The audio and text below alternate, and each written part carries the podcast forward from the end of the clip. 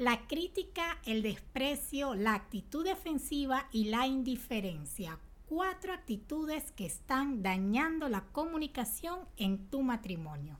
La pregunta que surge es, ¿hay algún antídoto para mitigar estos malos estilos de comunicación?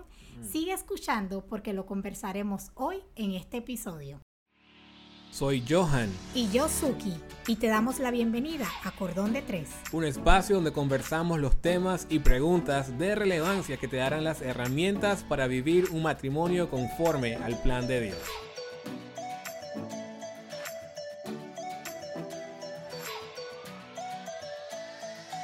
Amigos y amigas, bienvenidos a un episodio más de Cordón de Tres, ya sea que nos estás escuchando por las plataformas de podcast, de radio o nos estás viendo ahora mismo por YouTube, te damos la bienvenida a este episodio de Cordón de Tres.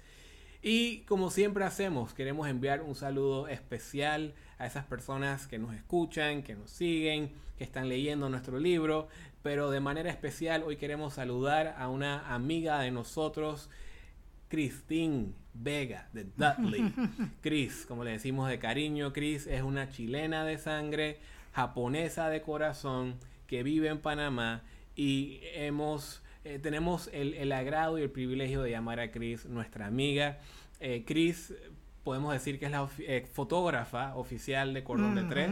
Algunas de las fotos que ustedes han visto en nuestra cuenta de Instagram son cortesía de Chris Photography, así que si usted eh, no la estás siguiendo porque Chris ahí es medio famosita en las redes. pero si no la estás siguiendo, te invitamos a, hacerla, hacerlo Chris Vega 9 para que la puedas seguir en Instagram y desde luego contactarla para una sesión fotográfica profesional con Chris. Y le enviamos un saludo a Chris porque ella ha estado con nosotros desde el inicio del proyecto, es decir, desde que esto estaba en su momento en sus pañales. En sus pañales. Chris nos tomó las fotos al, inicio, nos asesora con temas de iluminación y todos los asuntos. Eh, Chris, ¿qué más ha hecho Chris? Bueno, Chris también... Eh, Todos los consejos de manager de la cuenta de Instagram. Sí, sí, Chris parece nuestra, nuestra administradora, eh, pero no solamente eso, ya Chris se leyó Incesantes, y ahí subió un story hace poco de que se lo había leído, así que realmente estamos agradecidos con Chris porque siempre está interactuando y compartiendo eh, nuestro contenido. Y desde luego, si tú aún no tienes tu copia de Incesantes, te invitamos a obtenerla. Si estás en Panamá, lo puedes hacer en las librerías del Rivas Smith, en la librería Cranberry Books en Instagram, también en la librería eh, Yapa. Eh, la librería Adventista aquí en Panamá o si estás fuera de Panamá puedes hacer tu compra directamente por Amazon para que se te entregue en tu domicilio ya que estamos realmente convencidos de que va a ser de bendición para todas aquellas parejas que lo lean. Así es. Y bueno, amigos, entrando en materia, en el episodio anterior hablamos de cuatro actitudes que se desarrollan en las discusiones y que afectan el matrimonio a tal punto que los expertos han dicho que pueden predecir el divorcio de un matrimonio. Y si no has escuchado ese episodio, entonces es momento de que hagas una pausa. Como siempre, esa pausita obligatoria. Si nos y esta sí es obligatoria Sí, totalmente. Si nos estás viendo por YouTube, nos estás escuchando por alguna plataforma de podcast, escucha el episodio anterior para que puedas tener el contexto y la base para lo que conversaremos en unos momentos. Y como sabemos que también hay personas que nos escuchan por radio y es posible que tal vez la semana pasada no estuviesen escuchando la radio, cualquiera de las que están escuchando, eh, el resumen corto del episodio anterior para ustedes amigos de la radio es que hay cuatro estilos de comunicación, cuatro actitudes de comunicación negativas que se producen en las discusiones. Y cuando estas cuatro se juntan, eh, científicamente está comprobado que son un indicador, como Suki mencionaba, de que una relación va a terminar. Y estamos hablando específicamente de la crítica, el desprecio, la actitud defensiva y también la indiferencia que se produce a raíz del desprecio. Entonces amigos, con eso en mente vamos a explorar de manera puntual ¿Cuáles son los antídotos para eliminar estos malos rasgos de nuestras comunicaciones?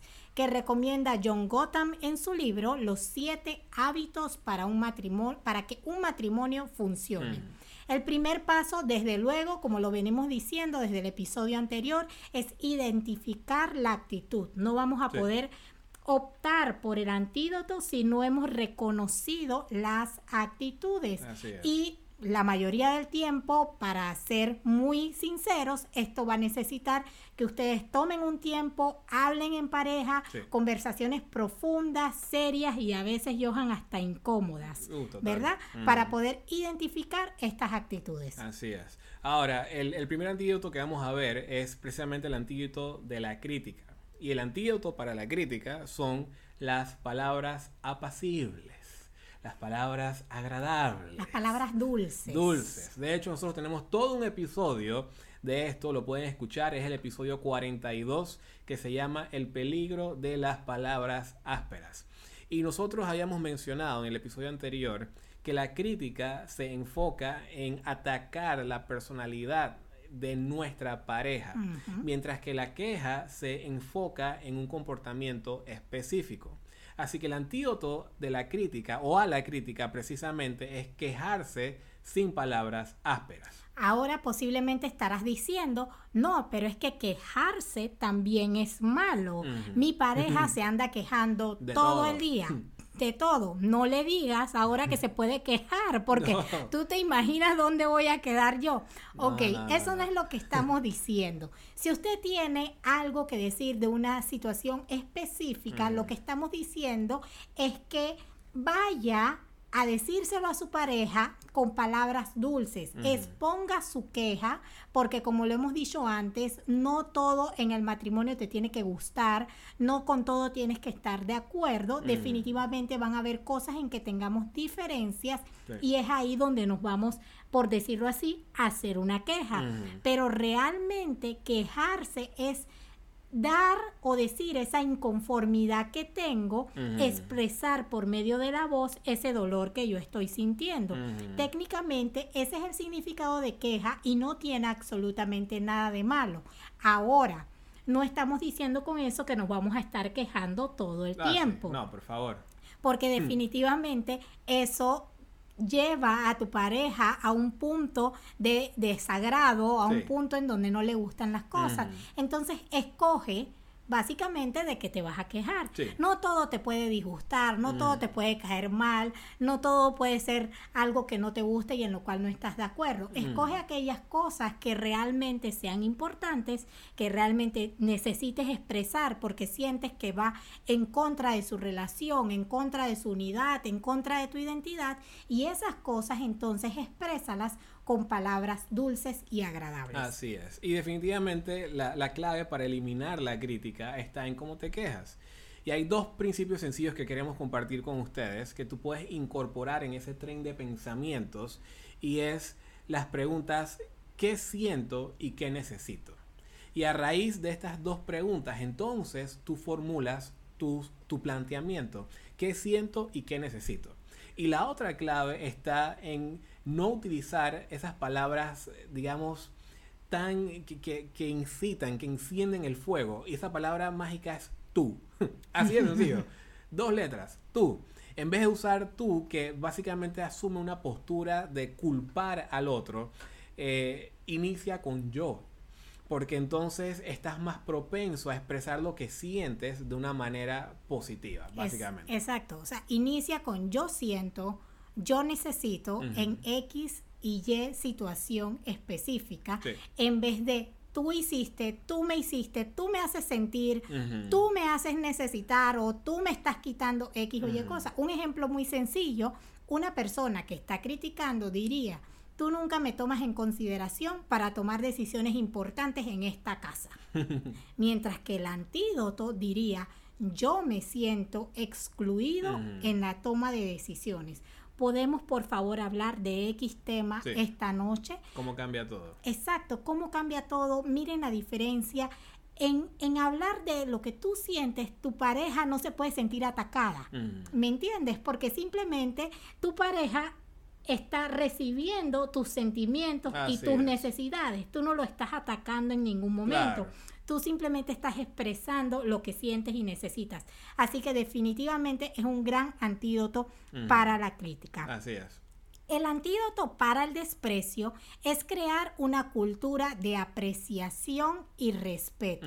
Y la manera, una manera muy sencilla de crear esta cultura es enfocarse en las cosas pequeñas buenas. Esas cosas, pequeñas, exacto. esas cosas pequeñas que van a desarrollar en nosotros pensamientos positivos acerca de nuestra pareja Frecuentemente expresar gratitud, expresar aprecio, afecto y respeto hacia tu pareja, aún en las cosas más pequeñas, van a llenar tu mente de esas cosas positivas que tu pareja hace, de esas cosas positivas que te enamoran, que, te, que, hacen tu día brillar, que hacen tu día más más llevadero y en el momento en que algo sucede, en el momento en que tu pareja expresa algo que necesita o algo que siente, no va a ocasionar que tú respondas con desprecio, sino que va a ser una especie de filtro mental que va a limitar los pensamientos negativos.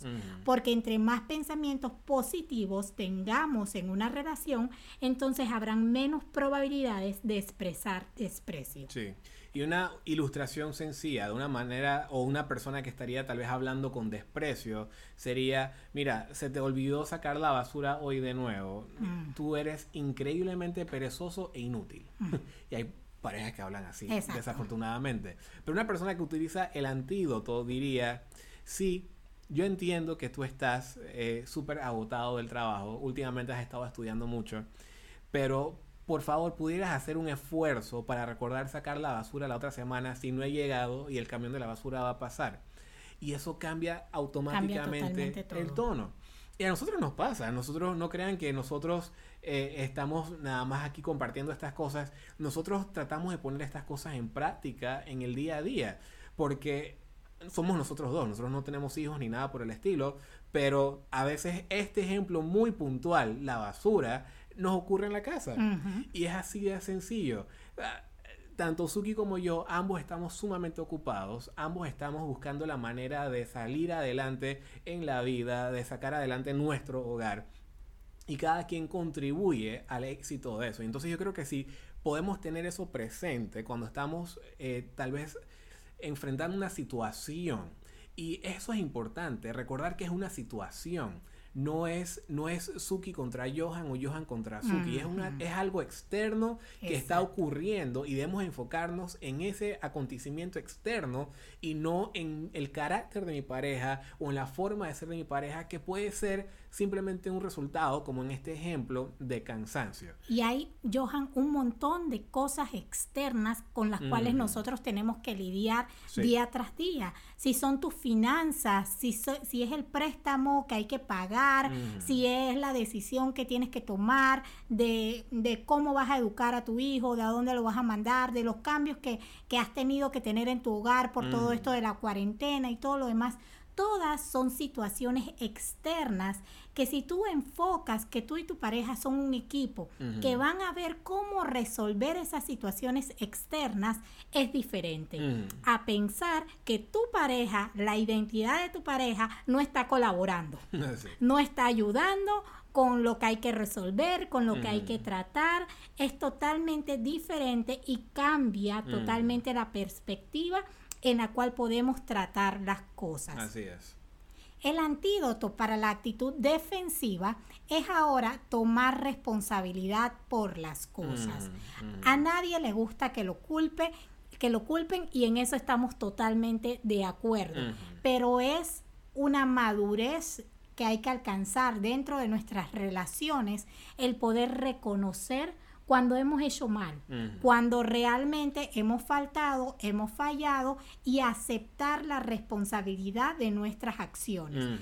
Estar a la defensiva es simplemente buscar la manera de voltear la tortilla. De echarle, la culpa a alguien. Exacto, de echarle la culpa a alguien, al perro, al esposo, al hijo y simplemente evitar que la responsabilidad caiga sobre ti. Básicamente es decir, ¿sabes qué? El problema no soy yo. El problema eres tú o es fulano o es sultano. No, y lo único que esto va a ocasionar es que se escale la situación.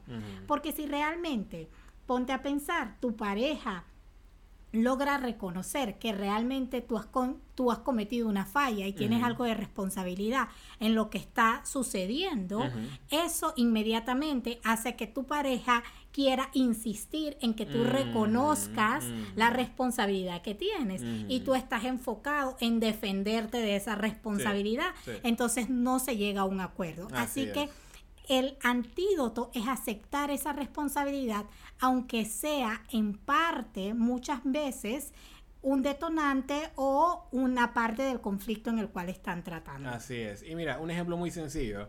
la persona que toma una actitud defensiva dice, no es, van para un lugar y dice, no es mi culpa que vamos a llegar tarde. Es tu culpa porque tú siempre quieres arreglarte a último minuto antes de salir de la casa. Tú quieres dar todo para el último minuto cuando sabes que vamos a llegar tarde. Pero en cambio, el que usa el antídoto, digamos, eh, expresa diciendo, a mí no me gusta llegar tarde. Pero tienes razón, no siempre hay que salir excesivamente temprano. Yo puedo ser un poquito más flexible. ¿Cómo cambian las cosas? Porque es cierto, viendo este, este ejemplo, esto nos pasa a todos, esto le pasa a todo el mundo que está casado esto ocurre. Hay alguien que es más puntual, hay alguien que es un poquito más atrasadito en cuanto al tiempo. Esa soy yo.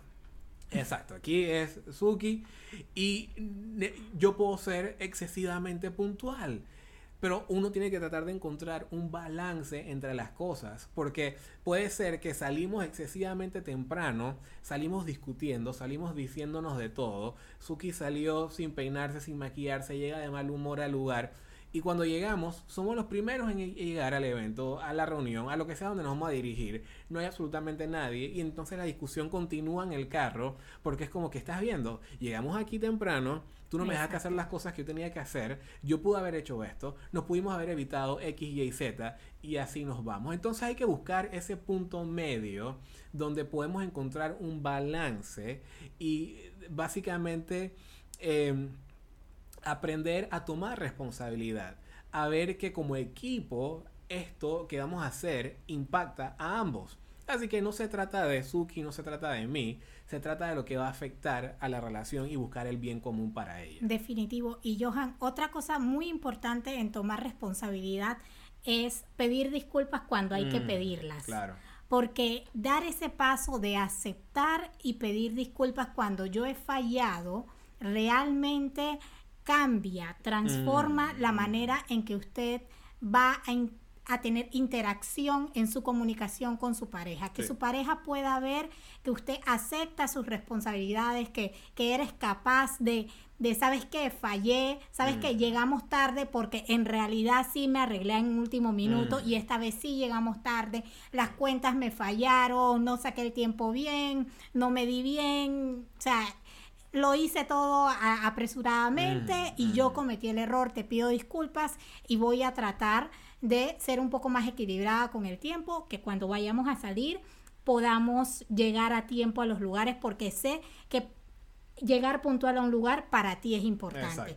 Entonces reconocer realmente cuando hemos fallado, cuando hemos faltado en algún momento y mm. que nuestra actitud ha desencadenado un desenlace no deseado para nuestra pareja, reconocer eso y poder pedir disculpas realmente va a cambiar las cosas como mm. estamos llevando, tanto las discusiones como las diferentes situaciones que vamos enfrentando. Sí, definitivamente. Y el antídoto para el retiro emocional o la indiferencia, como le queramos llamar, es bien sencillo es calmarse. Ahora usted dirá, espérense, espérense muchachos, ¿cómo yo voy a hacer eso? ¿Cómo yo me voy a calmar cuando estamos en medio de una discusión?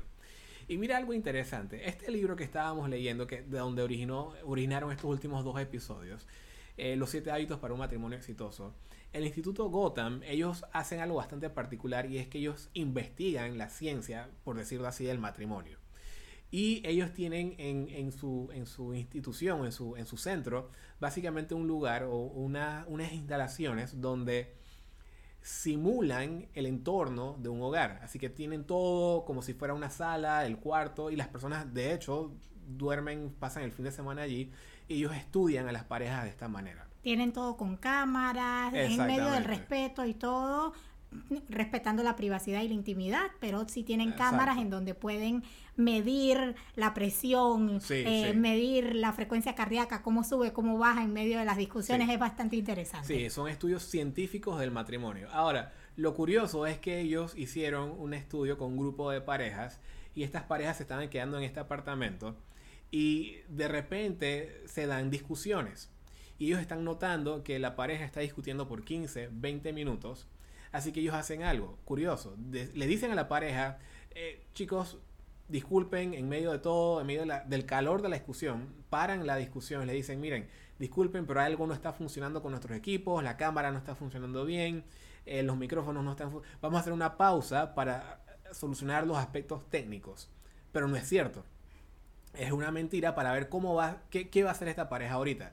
Así que ellos se van detrás de cámara y la pareja cada quien, digamos, toma su esquina, la mujer se pone a leer una revista, el hombre se pone a hacer algo en el celular, simplemente se desconectan por un momento. Y ellos están monitoreando, están viendo la reacción de la pareja y le dicen, ok, ya resolvimos, pueden continuar con su conversación. ¿Y adivinen qué? Ya ni siquiera se acuerdan de qué estaban hablando. Y es como que, ah, eh, ¿qué estábamos hablando? Eh, ah, bueno, sí, estábamos hablando de esto, pero ya el tono eh, la, manera, la, actitud. Todo ha disminuido porque tomaron un momento para calmarse. En ese, en ese, en ese escenario involuntario, pero la recomendación que se hace a raíz de esto es definitivamente que uno en su discusión, en medio de la discusión, si uno nota que uno no está llegando a ninguna parte, un, está pasando el tiempo y no estamos aterrizando la conversación, vamos a tomar un tiempo. Mi amor, no, no, no nos estamos entendiendo, no estamos aterrizando y nosotros lo hemos hecho. Y mira, quizás vamos a ser un poquito más realistas, porque tú dices, mi amor, vamos a tomar un tiempo, o sea, estamos en el calor de la discusión y, quizás, y quizás no hay mi amor, no, no, no hay la vocecita esa, simplemente uno dice, vamos a tomar un tiempo. O sea, sale de, de, allá de donde uno puede, uno lo saca y uno dice, vamos a tomar un tiempo, luego hablamos. Porque si, es como dice Johan, no estamos llegando a ningún lado. Y el punto es que cuando las emociones están al tope, es muy difícil controlarlas. Uno no está pensando científicamente, hay toda una lluvia, una ráfaga de adrenalina que está en tu cuerpo, tú estás listo para pelear, listo para la lucha y eso está comprobado.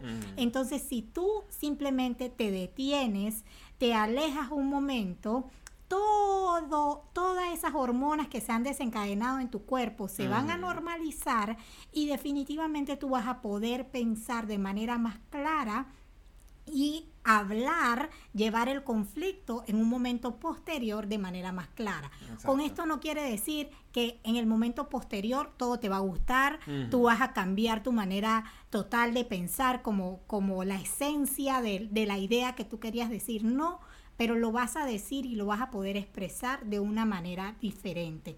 Y lo otro que no estamos diciendo con esto es que la, la discusión va a quedar hasta ahí. No. Que simplemente se van a ir y ella le tierra y no vamos a volver a hablar del asunto. No. Sí, tampoco vamos a decir en 15 minutos vamos a regresar, así como que y poner un timer ahí en el exacto, de eso no se trata, simplemente sabes qué, hablamos luego y ustedes saben que tienen una conversación pendiente llovió, salió el sol, habrán, habrá pasado algo y luego alguien tendrá la noción de, ¿sabes qué? Mira, ¿qué tal si retomamos la conversación que teníamos? Yo creo que es importante hablarlo y van a ver cómo es totalmente diferente, tanto cómo van a llevar la conversación en esta, en esta nueva en este nuevo momento y el desenlace de la conversación de igual manera. Así es, así que estos son los cuatro antídotos para erradicar y eliminar esas cuatro actitudes que están afectando eh, la comunicación o esos momentos de discusión en sus relaciones. Y lo vamos a repetir rapidito.